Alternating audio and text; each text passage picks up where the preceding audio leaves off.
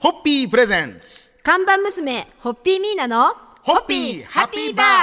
皆さんこんばんは、ホッピーミーナです。こんばんは柿原忠です、えー、今週も私が担当させていただきま嬉しい、すありがとうございます。こちらこそですよろしくお願いします。お願いいたします。私ちょっと一つ衝撃がありまして、はいなんと石渡美奈社長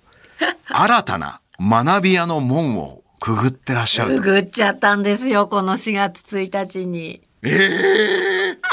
驚きのえー、もう。上智大学の大学院で学ばれてらっしゃるそうなんですよ。あの、上智大学の地球環境学研究科というところに、地球環境地球学学研究科、はい。研究科に入れていただきました。えええきっかけというかなんか思いがずっとあったんですかあのですね、いや、まあまあ、弊社はずっとあの、祖父の代から、例えばリターナブルボトルにこだわるとか、その、えーホッピーを作って出た麦芽カスを牧場に引き取っていただくとか、やっぱり環境に優しい、今思えばね、環境に優しい。先取りしてましたよねうんうんだったんですね。で、えーまあそういう流れは踏みつつ、やっぱりあの、パンデミックの3年間、これ開けたら絶対世の中変わってて、なんかこう、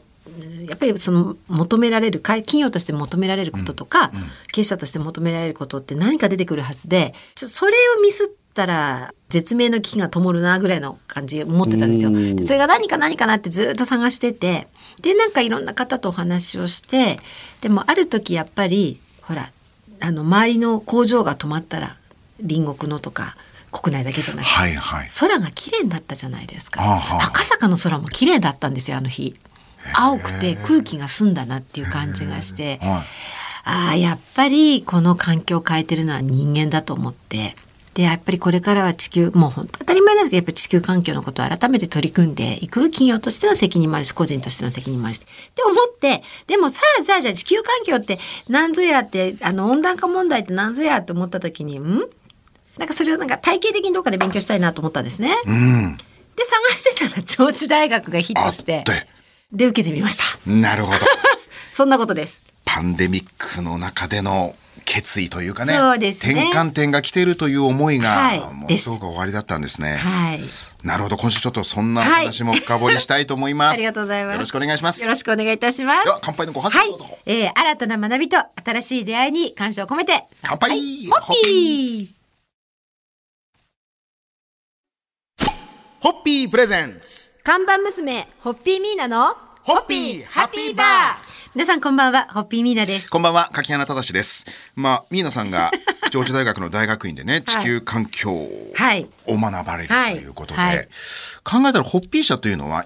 SDGs をかなり先取りしてた企業であるのは間違いないんですね。そうですね後から思えば、そうですね。で、そういう前提がありつつ、はいこのコロナ禍でパンデミックで皆さんがこうなかなかこう盛り場にもう行かないとか、はお酒を飲まないとかいうことよりも、これからもうちょっとなんかこう経営者として違う視点を持たないと、世の中の変化についていけないはいはいって思った、はいそこがやっぱ環境だったっていうのは、はいずっと続いてるこのホッピー社のなんかこう、なんか考え方のこう基本というか、よるものなのかもしれないですね。はい、でああよかったなと思ったのが企業調査の会社から年1回のアンケートって来るんですよね、はいこれまでなかった項目で SDGs への取り組みはっていうのがあったんですおーよ初めてほうほうほつまりそれも評価対象になってるってことですそうねいうことです完全にね。それから新卒採用が始まった時にやっぱり学生がそこを見ててなるほど。ホッピーを作るのみならず、あのこういった地球環境のことにも取り組んでいらっしゃることにすごい感銘を受けましたみたいなこともあったりあそれでそうそう2022年の2月26日私の誕生日の日に、はいはいホッピーアースプロジェクトっていう企画を立ち上げて今ウェブで展開してるんですけど、ええ誰もができる地球を本当に良くするためのこととか、地球温暖化って何っていう知識をすっごく分かりやすく書いた46項目があるんですね。でそれを今ああと日本語で作ってそれを漫画化にして、えであと英語化にして、ええで今さらにちょっと中国語とスペイン語にしようと思って準備してるんですけど面白いというのでやってましたらでウェブ解析したらですねそこがやっぱ上がってるんですよアクほうほうほうセス数が飛び抜けて。飛び抜けて。うんであとみんな意識高いんですよ、うそでこあに。とね見てる時間が長いあよかーったなと思ってます。で、ミラさんが通ってるその地球環境、はい学研究科はい学研究科はいは、今実際にすごく学生からのはい応募エントリー。多いらしいです。多いんですねなんか入学式の日に研究会委員長がおっしゃってたのは、もう本当に受験生が毎年毎年増えてると。 はあこれはあっていうはあなるほどなるほど。はい面白い話ですね。ありがとうございはまいす。ちょっと明日もいろいろ伺いよろしくお願いしますはい、よろしくお願いいたします。それでは乾杯のご発声どうぞ。はい、えー、地球環境について学びます。はい、乾杯ホッピー。ホッピープレゼンツ。看板娘、ホッピーミーナの、ホッピーハッピーバー皆さんこんばんは、ホッピーミーナです。こんばんは、柿原忠です、えーこの春からは上智大学の地球環境学研究科で学ばれている石渡美奈さん、美奈さんですけれども ね。い、やーでもそうやって美奈さんみたいな経営者の方が、はいい、わゆる生徒として、はい普通にいらっしゃるんですかそうですね、社会、経営者かどうかはわからないけど、社会人の方多いですよ。あーやっぱりうんうんうん。あの、でそうなんです。あの、えっ、と、今そんなわけで早稲田と慶応とお世話になって今上智にいますけ上ど、智来て早稲田慶応はこう社会人にが受講しやすいようにこう週末に授業を固めてくださるとかほうほうほう夜にとかあったんですけど、上智大学あんまりそうではないんですね。なのでこの春学期は、えっと、授業5個取ったんですけど月曜日が1限から3つええ 木曜日が1限で金曜日が4限かなって言って全く昼間に行くんですよ。そこから察するに多分、まあ変な話、どこの学部も、どこの学科も、はい社会人を受け入れてるところも、そんな楽なところはないと思いますけど、はい、よりきシビアというか、そうですね。レポートの提出であったりとか、試験であったりとか、次に進むにあたっての課題、はいなんかハードル高そうですね。そうですね。あのですね、あの上智大学は。あの留学生がうちの研究科も留学生が3分の1ぐらいにもう基本2科目語なんですよ。なんか例えばあの同期のグループラインっていうのがあるんだけど英語と日本語で必ず。うっそ、で、あの研究家のオリエンテーションもあの教授方が皆さんご挨拶くださいましたけど最初に英語次に日本語でむしろ英語の方がああ比率が高くて、ええではっきりオリエンテーションの時におあの言われたのがあの英語の授業を増やしていきますと。日本語を減らしていきます、でだからあの日本語私なんか日本語コースで当然入ってるんだけど日本語コースで入った方もどんどん英語のクラスを受けてください下手したら英語のクラス取らないと単位が足りないぐらいの感う覚わー取り方によってはまたそれをね楽しそうに話してるっていうのがすご いそうですかバイタリティがいやいや それでは最後に乾杯のご発声をお願いいたします、はい、なんとですよ上智大学の文化や校風は当番組も担当する日本放送のあら敏腕営業マン草加先輩にお伺いしたいと思います浅香くん上智でした上智です上智あなのんイケメンです上智かそうですあいつ乾 杯ホッピーホッピープレゼンツ看板娘ホッピーミーナのホッピーハッピーバー皆さんこんばんはホッピーミーナですこんばんは、柿原忠です。まあ、あの、石渡さんが、い皆さんが、はいこの上智大学の、まあ、地球環境学はい研究科はいをクリアする、つまはりいご卒業される、はいということは、はい2年後になるんですか順調にえいっくと。と順調にいけば2年ですねお。まあ社会人の方は3年コースもあるんですけど、私はできたらし今回のはい2年で終えたいなと思って。へえ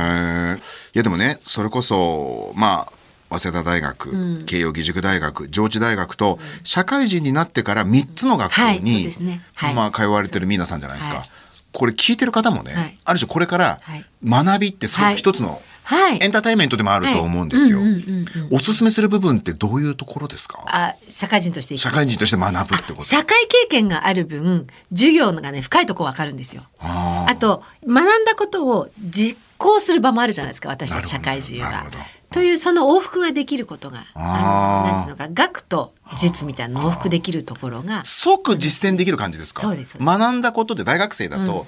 社会人になるまでのまだ期間がありますけど、はもう社会人としてやってるから、そうです。学んだことをちょっとトライしてみて、トライすることできますよね。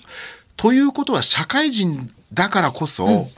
やっぱり学びって面白くなるんですね。面白いと思います。よりより深くなんかより広くとかいうか大変さはスケジュールとあとやっぱり研究論文が始まったらそこが最後は毎回死にますね。いやでもそれをやってきてるからすごいですね。いやテリー伊藤さんがそれこそ僕もずっと番組ご一緒しててやっぱり慶應義塾大学の小はい学藤沢キャンパスで大学に行かれたんですよ、心理学で、もう論文をことごとく教授からダメ出し食らって、もう形式がなってない、君のはねエッセイですとああそういうこと全部突き返されててそうか。だからあれほど文章を書いてきた本も何冊も出してるテリー伊藤さんでももう四苦八苦してるんですよ。うんでもやらやり抜かれたんですよね。そうなんですって。だからそういうの見てて、結構楽しそうに語られてるから話を聞くと、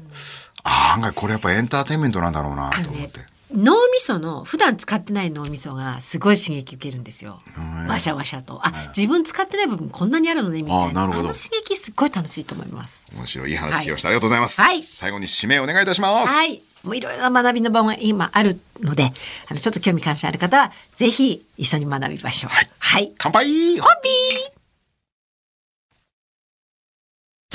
ホッピープレゼンツ看板娘ホッピーミーナのホッピーハッピーバー皆さんこんばんはホッピーミーナですこんばんは、柿原忠です。今週はですね、上智の学生になられ た、ソフィアウィークというかソフ、ィアででもソフィア、上智の話というより、皆さんが今、環境についての志をこれだけ高く持ってるという話を聞いた感じが、ああ恐れませんいやー、しましたでもね。あまたショックですよね知らないことだらけだわ私これを学ぶことによって、よりホッピー社というのは、環境に対する意識、